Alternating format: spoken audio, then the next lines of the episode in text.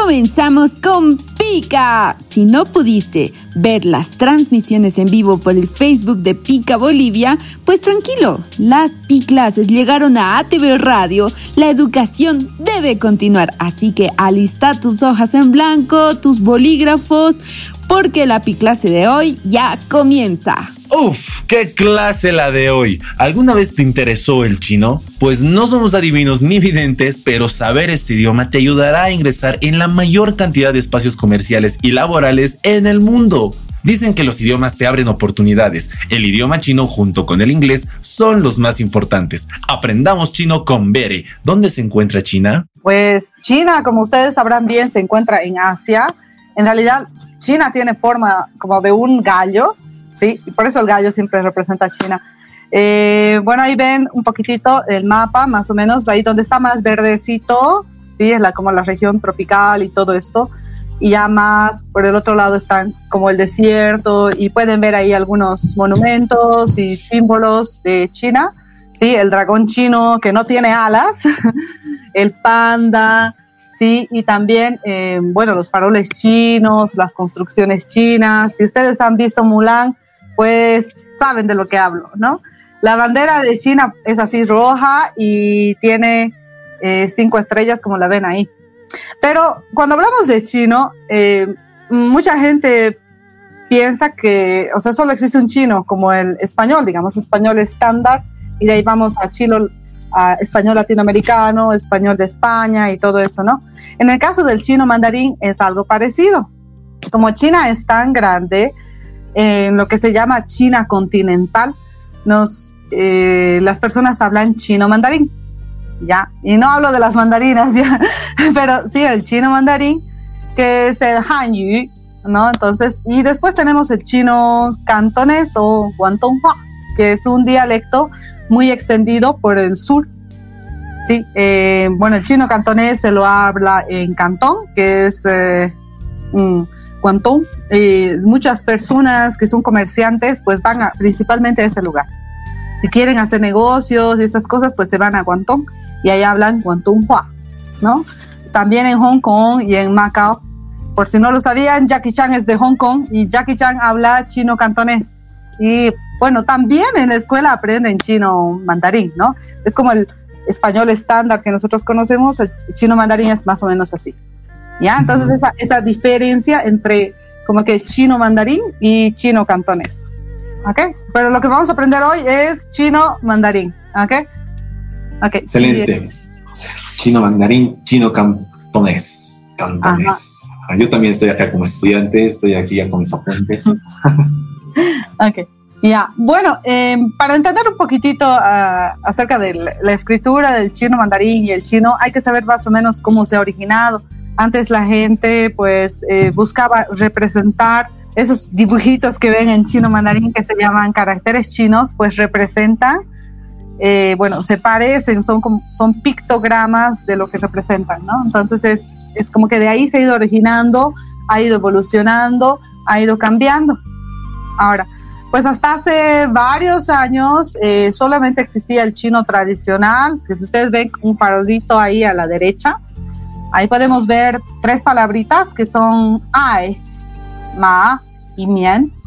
Entonces eh, tenemos amor, tenemos caballo y tenemos eh, fideos, los fideos de Kung Fu Panda, ¿no? Okay. Y, si ustedes pueden ver, o sea, son parecidos esos caracteres de ahí, pero los que yo he cerrado en un círculo, esos son los caracteres simplificados. Un poco más ahí están los caracteres tradicionales que son los que se usaban antes, ¿sí? Entonces, actualmente, pues sí, sí los usa también en algunas ocasiones, en algunos templos, en algunas escrituras, sí, eh, de libros y cosas así, pero no es muy común. El que es más común es el chino simplificado, ¿ya? Entonces, uh, otra cosa que las personas que hablan chino cantonés también suelen utilizar el chino tradicional. Sin embargo, en la mayor parte de China usan el el chino simplificado, que como ven, pues es como que, que tiene menos dibujitos, ¿no?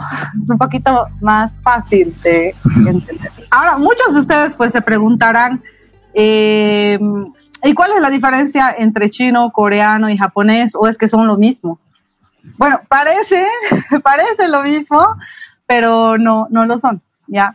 Me imagino que ya vamos a ingresar a ver esta, esta pregunta que quiero lanzar, pero además de las diferencias que creo, me imagino son varias, ¿cuál es más difícil de aprender, el coreano, el japonés o el chino? Esa, esa es, ¿sabes qué? Em, es que cada lengua tiene su grado de dificultad. Mira, eh, yo he, he, tomado un curso corto de japonés, así que sé un poquitito de japonés. Ahora tenía amigos coreanos también y pues eh, una amiga también que sabía coreano y pues estoy más o menos familiarizada con estas lenguas. Y justo antes de esta clase, como hace unas dos, tres horas, estaba viendo un video y había una chica eh, que hablaba español, una chica latina que había analizado estas tres lenguas y como que cuál era la más difícil. Pues según ella, el, el chino era más difícil. Sin embargo, no sé, a mí eh, por la escritura a mí me parece el japonés. Eh, para nosotros que somos hispanohablantes, pues son sistemas totalmente diferentes, ¿no? Entonces, eh, pues, todo parece chino, me van a decir, ¿no?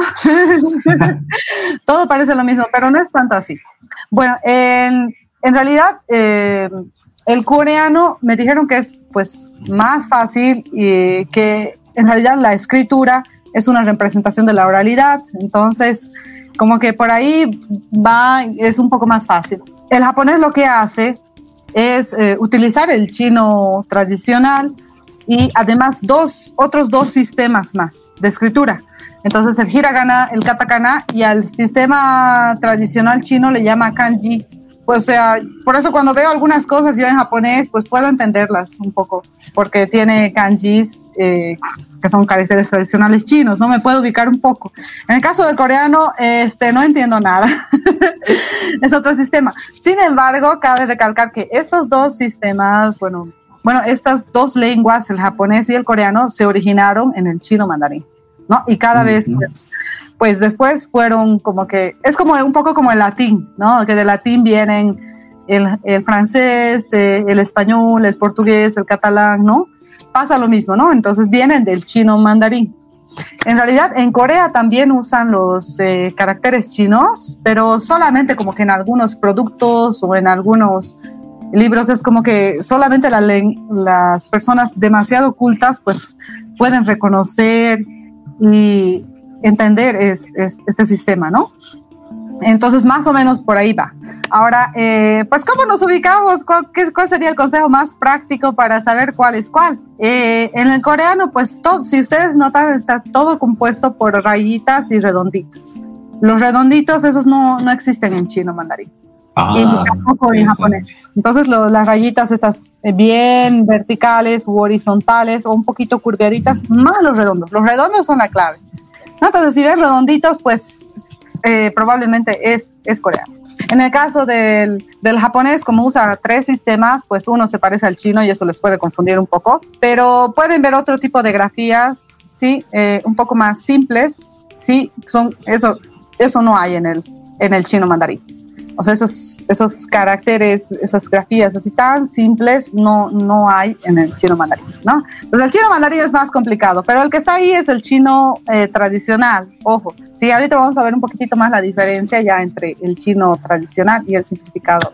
Para las personas que recién están conectándose, estamos acá. Si tienen preguntas, acá, sí. Claro que sí, estamos acá aprendiendo chino, nos están enseñando. En este momento estamos viendo esa diferencia entre el, coreano, el japonés, el chino y un gran tip, sobre todo un tip visual. Los redonditos ayudan a identificar más el coreano. Sí, en el caso del japonés, pues usa tres sistemas y son un poco más simples. Es, una mezcla entre caracteres así súper complicados y súper simples. Entonces es una combinación de ambos. Ahora, en cuanto a la pronunciación, el japonés es más fácil para los hispanohablantes. Por eso muchos japoneses que vienen a Bolivia, así, con, con JICA o con alguna otra organización, eh, no es, bueno, aunque no hablen eh, español perfectamente, pues pueden comunicarse porque es parecido, ¿no? El sistema vocal y todo. En el caso del chino mandarín, pues hay sonidos muy, en el caso de la pronunciación sí es un poco difícil al principio, pero una vez que ya la dominan, eh, ya pueden leer muchas cosas, eh, ya se hace más fácil y pueden también entender, sí, parece imposible entender el chino mandarín, pero sí, se puede.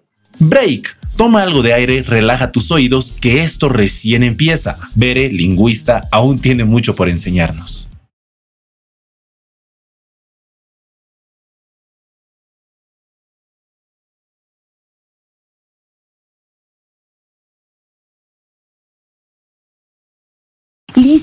¿Listo para continuar con la clase de hoy? Como ya te vas dando cuenta, los idiomas nos ayudan a conocer las culturas del mundo, las diferentes formas de pensar. ¿Cómo es José? ¿Se puede aprender chino o no se puede? Es posible, todo es posible con constancia, con estudio. Con sí, mucho, mucho, mucho contacto eh, con el chino mandarín. Necesitan tener un amigo chino. Los chinos en realidad siempre están abiertos pues a practicar, y hacer tu amigo, les encanta hacer nuevos amigos pues, y, que, que, te intereses en su cultura. ¿no? Lo mismo que pasa si un extranjero viene acá a Bolivia y nos habla en español y nos dice que nos gusta, que le gusta mucho la cultura boliviana, pues lo mismo, ¿sí? Pasa lo mismo. Decías algo que me gustó mucho, que es que la escritura es, refleja la realidad, refleja una, quizá una cultura, una forma de vida. Las formas de vida entre los japoneses, chinos y coreanos es muy distinta para las personas que quizá no están muy familiarizadas.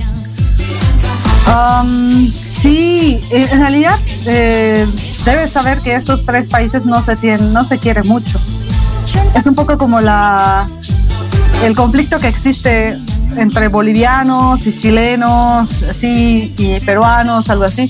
Como que Japón es una isla, es como que ha invadido, ha invadido eh, China, entonces la relación no es muy buena por ahí. Eh, pero hace muchos años existieron muchos conflictos, ¿no? Entre China y Corea también. Entonces, eh, pues la relación no es muy buena. Mm, pero a ver, ¿qué podemos decir de ellos? No sé, es que todos tienen sus cosas buenas y malas. Hay cosas que yo pues admiro y valoro mucho de los japoneses, no por el hecho de aprender eh, el chino mandarín, yo me cierro a los japoneses y a los coreanos y a la lengua y todo, y no, no es así. A mí eh, me encanta la cultura asiática, todo. No estoy eh, pensando todo el día en, eso, pero sí es algo que me gusta mucho, ¿no? Y su filosofía de vida. Creo que cada uno de los países, eh, bueno, tanto China, Japón y Corea tienen sus cosas buenas y malas. Y no sé, creo que lo que más puedo valorar de, bueno, no sé, creo que el factor común entre, entre todos es que los chinos, los japoneses y los coreanos son personas muy trabajadoras y muy perseverantes Sí, o sea, más allá de todas las diferencias que puedan tener, porque también existen diferencias físicas. Yo, yo puedo diferenciar entre japoneses, coreanos y chinos, eh, porque como que estoy más o menos familiarizado. Pero más allá de eso, o sea, me gusta encontrar como que similitudes y similitudes buenas. Y creo de verdad que la, tanto las personas eh, japonesas, coreanas y chinas eh, tienen muy arraigado este sentido, este, esta idea de que que se busca el beneficio grupal, que se busca eh, conseguir los objetivos y trabajar mucho. Quizás a ellos les falta un poquitito de la vida que nosotros tenemos, ¿no? Los latinos que a veces se olvidan de disfrutar de las cosas pequeñas. En ese sentido, quizás nosotros como que tenemos una ventaja. Eh, pero sí son muy disciplinados, muy, muy estrictos y, eso les ayuda pues, a lograr sus metas, ¿no? Entonces creo creo que eso es lo más, eh, lo más, eh, no sé, importante para mí lo que veo de cada, de cada uno. Excelente, qué, qué, qué, linda forma de resaltar la perseverancia. Claro, si uno lee la historia de Corea, si uno lee la historia de Japón, si uno lee la historia de la reivindicación, sobre todo económica china, te das cuenta de esa perseverancia, te das cuenta de ese trabajo que tienen y sí, qué lindo esa forma de nosotros ver esa parte en común que tienen y también trabajarla para nosotros, ¿verdad? Ser perseverantes, ser trabajadores, etcétera. Sí, exacto. Eh, bueno, tenemos un comentario de algo más, Marcelo, que dice, a ver, eh, vamos a ver si lo pronuncio bien, ¿no? Dice, hiragana y katakana son fáciles, el kanji por otro lado dice, y de paso debes hablar o cortés o simple o como hombre o como mujer, toda una variante de frases. Sí. Sí, sí, sí. Eso es algo, eh, en el video que yo había visto de esta chica que había aprendido las tres lenguas, decía justamente, ¿no? Eso, que eh, la diferencia entre el japonés no es tan, tan difícil, pero una vez que es, es, difícil en el sentido de que tienes que saber a quién te estás dirigiendo. Si es una persona mayor que tú, menor que tú, si es hombre, si es mujer, porque se usan diferentes pues, palabras para referirse a, cada uno de estos, eh, de esas personas, ¿no? Entonces, eh, ahí estaría un poco lo difícil. Ajá. Entonces, eh, en el caso del chino mandarín, sí, también existen palabras así, pero no lo veo tan difícil, se puede. existe un pronombre que es el como usted y también existe ustedes y lo voy a mostrar después. Eh, pero si no, no lo veo tan difícil, pero sí me dijeron que en japonés eso es, eso es un poquito difícil, sí. En el caso del kanji, pues el kanji son los caracteres chinos. sí, por eso es un poco difícil. Toma más tiempo, eh, pero sí, se puede, se puede, se puede, ¿no? Eh, si ustedes, por ejemplo, empiezan estudiando chino y después aprenden japonés, va a ser más fácil. ¿Sí? Retrocediendo, retrocediendo al punto en, las diferencias entre el coreano, japonés, chino, también existe alguna posibilidad, digamos, alguien está caminando en la calle de diferenciar el coreano, el japonés o el chino por el tono, por el, por el sonido. Ah, cuando ya lo están hablando. Yo puedo diferenciarlo porque el japonés se parece un poco más al, al, al español. Dice, uh, watashi wa desu. Uh, uh, Soreva, ¿no? Entonces, eh, no es tan, tan difícil, no es tan chocante, suena un poco más familiar. En el caso del, del coreano, bueno, ya esta es mi percepción personal, ya no digo que, que sea así. Los que son más entendidos de estas otras dos lenguas, pues ya me, quizás me darán la contra o me aclararán, no sé. Pero uh, según lo que yo he escuchado en mi oído de lingüista, eh, el coreano tiene tiene como consonantes, vocales más aspiradas y es como que si estuvieran botando aire todo el tiempo. Um,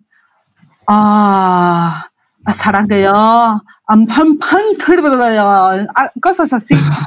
Entonces tiene como que soniditos así como que mucho y mm, no sé, eh, tiene más como P's, M's y más, como que más airecito. Ahora, en el caso del chino, pues muchas personas y yo misma pensaba eso al principio, pues parece como una lengua un poco violenta, porque, ah,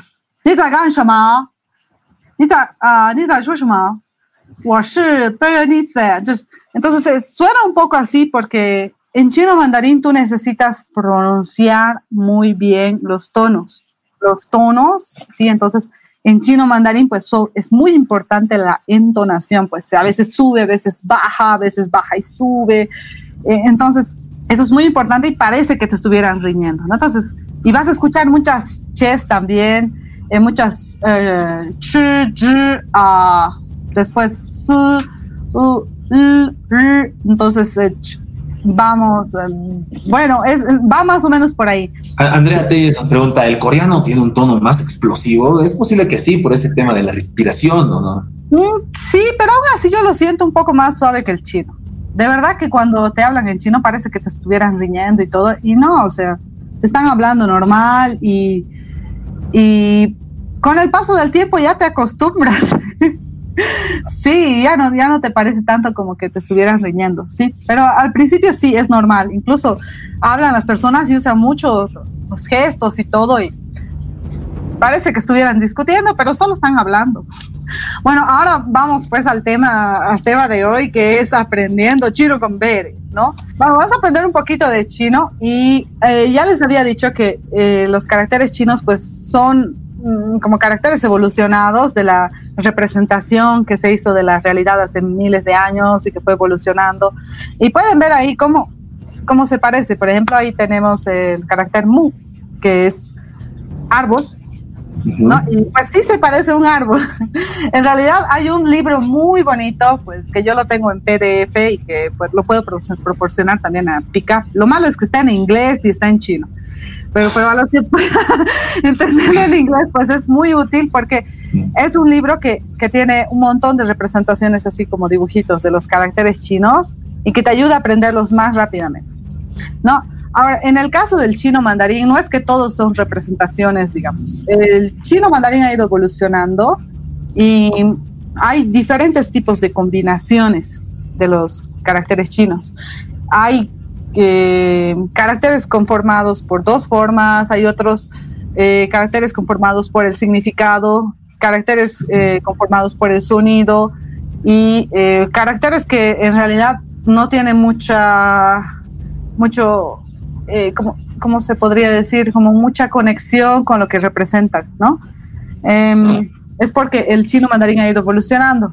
Pero algo que es bastante interesante del chino mandarín es esta, es esta combinación, este componente de sonido.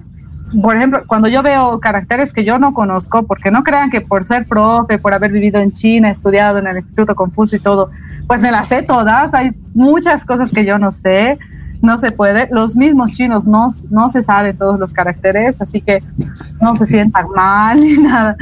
Sí, nosotros somos imperfectos, ¿ya? Entonces, eh, es, es, bastante interesante porque una vez que aprendes, eh, que, que entiendes esta lógica del chino mandarín, eh, se te hace más fácil saber cómo ves un carácter X que no conoces, pero ya por las cosas que has aprendido, pues puedes inferir más o menos a qué se refiere.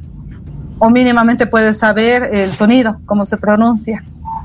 Entonces, aunque parece algo imposible, pues sí es algo que se puede hacer. Entonces, hay caracteres básicos que, que deben aprenderlos al principio, en los primeros años, y que después esos mismos pues se van combinando y van formando nuevos caracteres, ¿no? Entonces, eh, se convierten en radicales, lo que se llama radicales, ¿sí? Cuando esos dibujitos conformados por varios dibujitos. y, y así como que vas aprendiendo chino mandarín. Sí, se, te va metiendo esto de la lógica del chino mandarín y pues ya no está tan en chino, ¿no? Ya no es tan difícil. El chino deja de ser chino. Sí, como la expresión, ¿no? Está en chino. Continuamos con la clase. Ya, bueno, hemos visto esos como dibujitos, ¿no? Los caracteres chinos. Pero aparte de este, de este sistema de los caracteres chinos, pues eh, existe un sistema de pronunciación que se llama pinyin. pinyin. A los, este sistema de dibujitos les llamamos Hanzi, Hanzi, porque son como que los caracteres de la etnia Han. Y de ahí viene también Hanyu, que significa chino mandarín. En realidad, pues eh, Hanyu significa lengua de la, eh, de la dinas, de la etnia Han, ¿no? Entonces, por ahí vamos, ¿no? Entonces, Hanzi son estos como dibujitos y tenemos pinyin, que ya sería como que el uso de este abecedario que nosotros conocemos, más eh, esos diferentes tipos de acentitos que nosotros no tenemos en español, ¿no? Pero que ellos sí tienen en el chino mandarín. Bueno, normalmente estos eh, acentitos pues están eh, en las vocales abiertas, ¿no? Ahora, si, si una sílaba tiene una sola vocal, pues va a ir sobre esa vocal, ¿sí? Eh, y va más o menos por ahí, las vocales abiertas. ¿Y cuáles son esas vocales abiertas? Pues la A, la E, la O, ¿no? Y ahora si están dos abiertas juntas, eh, pues será en la, en la, más abierta donde va a estar este tonito, ¿no? Es este acentito. ¿Ok? Entonces, las cerraditas pues sería la I y la U. Porque si ustedes se ponen a pronunciar ahorita todas estas vocales van a notar la diferencia. Como que A, E, O, entonces abre más la boca. En cambio, con la I, la U, es como que casi cerrará la boca, ¿no? Entonces, así más o menos se dan cuenta usted. Entonces, va por ahí, va por ahí. Está, entonces, esta diferencia entre Hanzi y Pinyin.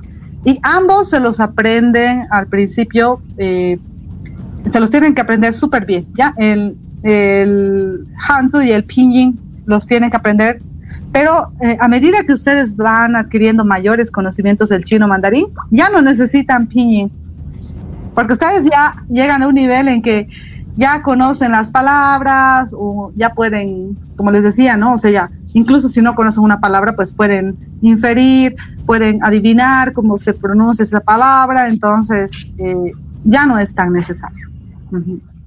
En realidad, en los, en los anuncios, en los carteles, eh, en todos los lugares donde pongan escritura china, no les van a poner nunca el pinyin, solo el hanzi. No solo de esos como, no caracterecitos, ¿no? De los dibujitos. Sí. así que sí o sí tienen que aprenderlos, ¿no? Quizás me pregunten, ¿podemos aprender solo pinyin? Bueno, quizás al principio para guiarte un poco puedes prestarle más atención al pinyin, pero después se va a llegar un momento en que le tienes que decir chao, chao y solo quedarte con los hands. Aprender un idioma necesita de interés y constancia en el aprendizaje. Anótalo y siempre tenlo en mente. Descansemos un rato, enseguida volvemos.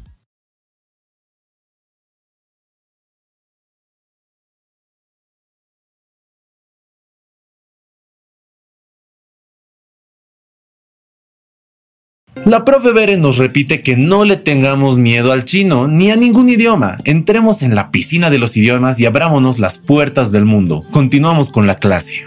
Y bueno, aquí están los tonos de los que les hablaba, ¿no? En realidad, en chino mandarín existen cinco tonos. Ya, ahí tenemos cuatro, porque el último tono es neutro, no tiene ningún tono, ¿ya? Entonces, pero a ver, nos vamos a enfocar en estos cuatro tonos que sí, pues, eh, eh, si tienen una entonación específica. Eh, yo a mis estudiantes siempre les, ah, les digo pues que usen mucho las manos cuando están pronunciando porque es, es una manera de representar físicamente pues lo que tú quieres eh, pronunciar, te ayuda bastante, ¿no? Aquí hay una diferencia, la diferencia clásica entre el, el A, el A, A y A. Entonces, la vocal A nada más con los cuatro diferentes tonos. Ahora, pues eh, quizás en lenguas como el coreano y el japonés importa mucho la entonación, pero en chino mandarín sí, porque le cambias completamente el significado a la palabra si no la pronuncias adecuadamente. ¿Ya? Entonces, em, entonces ahí tenemos el primer tono, que es un tono más como lineal, ¿sí? Es como es más o menos así, es A, A, A, ese es el primer tono, ¿no? Es como que más lineal, el sonido se mantiene, no sube ni baja. A, A, ¿no? Y como este sonido, pues podemos ver en la sílaba ba, pa, pa, pa, que significa ocho. 8, ¿no? El número 8 en chino mandarín. Después tenemos el segundo tono, pues este tono ya es ascendente, ¿sí? Es ascendente, pues vamos así. Eh, le vamos, es como si tuviéramos como que estas radios de antes que tienen su, eh, su volumen así, este redondo, y le van aumentando el volumen, pues es más o menos así. Eh, este sonido nosotros lo tenemos en palabras de admiración como que, que, ¿no? Entonces, ustedes dicen, ah, ah. Entonces van de un sonido bajito a uno más fuerte. ¿no? Entonces le, le, aumentan un poquito el volumen de forma progresiva y lo alargan un poco más. Entonces dicen, ah, ah. Ahora vamos con el tercer tono, que este es un dolor de cabeza para muchos estudiantes y que requiere un poquito más de práctica. Vamos a ver, vamos a ver. Es, es un tonito eh, que se baja y después se sube. Y pues suena un poco rarito al principio, pero ya cuando te vas acostumbrando ya no te importa y lo haces bien. Es pa. Ah, no, perdón. Pa. Pa. Pa. Entonces es un poco difícil, es, es, algo que no existe en español, pero que sí en chino, eh, pero con práctica sí se logra. Entonces es como que bajamos y subimos pa, el verbo jalar, ¿sí? Extraer, jalar. Entonces es un poco difícil al principio, pero ya te acostumbras y ya. Es como que una bajada y una subida, una bajada y una subida, ¿ok? Y la última, bueno, el último, el último tono, el cuarto tono, y este yo lo relaciono un poco como que es un auto que está yendo a toda velocidad y de repente frena, ¿no? O que está en palabras como como de admiración en español, como, ¿qué cosa? Entonces, súper importante. ¿Ya? Entonces, es, ese sonido pues lo tenemos en, el, en la sílaba pa, que viene de la palabra papa, que significa papá. ¿no? Entonces es como que pa, pa, pa. Es como que de verdad estás, estás con un cuchillo y estás cortando algo de golpe, ¿no? Entonces, pa, pa, pa. ¿Sí? Y esos son los cuatro tonos del chino mandarín. Como les dije, hay un quinto tono más, pero es el tono neutro, que se leería como una A sin ningún acento y se lee pa nada más. No tiene ningún tono. Sí, esos son entonces los cuatro tonos principales del chino mandarín. Y si ustedes los dominan, pues pueden aprender a hablar chino mandarín y si desde el principio eh, le echan muchas ganitas, pues eh, van, los chinos van a decir, porque a los chinos les encanta elogiar, eh, cuando una persona se esfuerza y todo y habla bien chino, te dicen, wow, tu chino es muy bueno, incluso hablas mejor que yo. A veces exageran un poquito, pero van a recibir muchos halagos si, si lo hacen bien. Y bueno, ahí ya tenemos un poco de los saludos. ¿Quieren aprender un poquitito de chino? Eh, bueno, yo en esta primera clase no les puedo enseñar demasiado chino porque se avanza poco a poco. Sí, pero sí lo básico. Ustedes ven ahí a un panda saludando. Entonces, y bueno, el título también dice saludos. ¿Y qué creen que significa ni hao? Ni hao. Ni hao. Esa es la forma en que se pronuncia. Entonces, ni hao. ¿Qué creen que es ni hao? Y ni hao ma. hao. ¿Qué creen? Primero, Me imagino que el signo de interrogación es algo así como ¿cómo estás? sí, exacto. Sí. Bueno, vamos a ir primero con ni hao. Esto se puede traducir en español como tú bien. Nada más.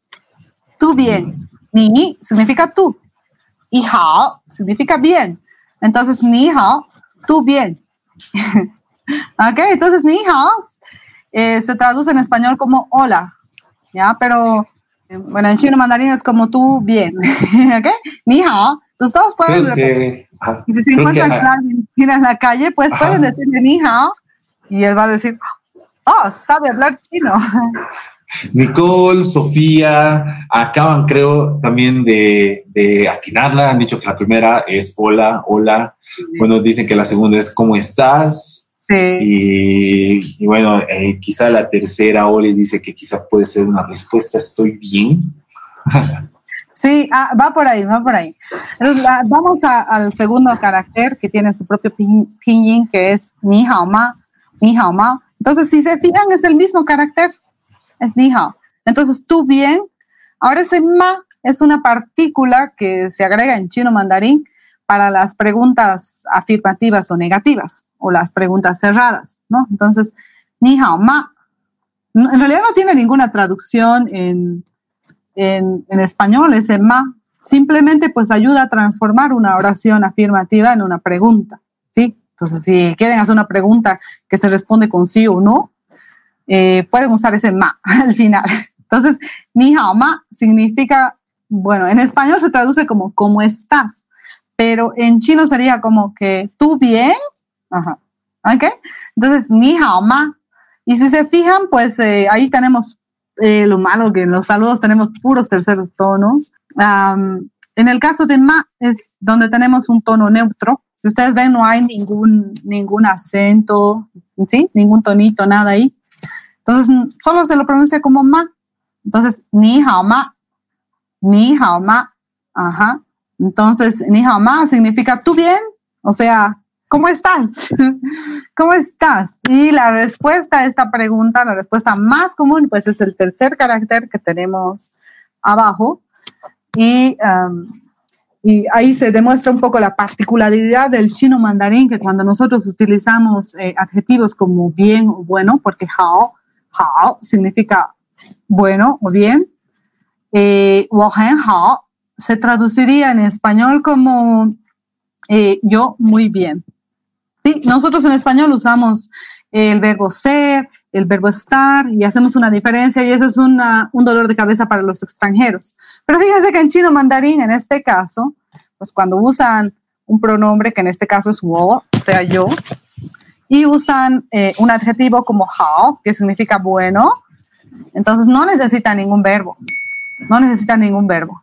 Pero sí necesitan este gen, porque como les dije, como que los chinos eh, exageran un poquitito a veces eh, cuando dicen, en lugar de decir yo bien, pues dicen yo muy bien. Y no se puede decir solo yo bien, ¿sí? Tienes que decir yo muy bien. ¿Ok? Entonces, sería yo muy bien. Entonces, ni hao ma es eh, tú bien, ¿sí? O sea, como, como en español, como estás, algo así. ¿Ok? Vamos por ahí. Andrea Telles, Nicole Flores achuntaron tal cual, dijeron yo muy bien. o, Oli, Sofía dijeron yo estoy bien, pero puede, puedes acercarse, puede entenderse. Sí, sí, sí, en realidad en español se traduce como yo estoy muy bien. Sí, solo que en chino mandarín no usan el verbo estar. Estar. Ay, ay, ay, no, lo usan. Cuando tienen un pronombre o bueno, un sujeto cualquiera, puede ser, por ejemplo, José. José Hao y significa José, o José, perdón. José Hao. Entonces, José está muy bien. Ajá.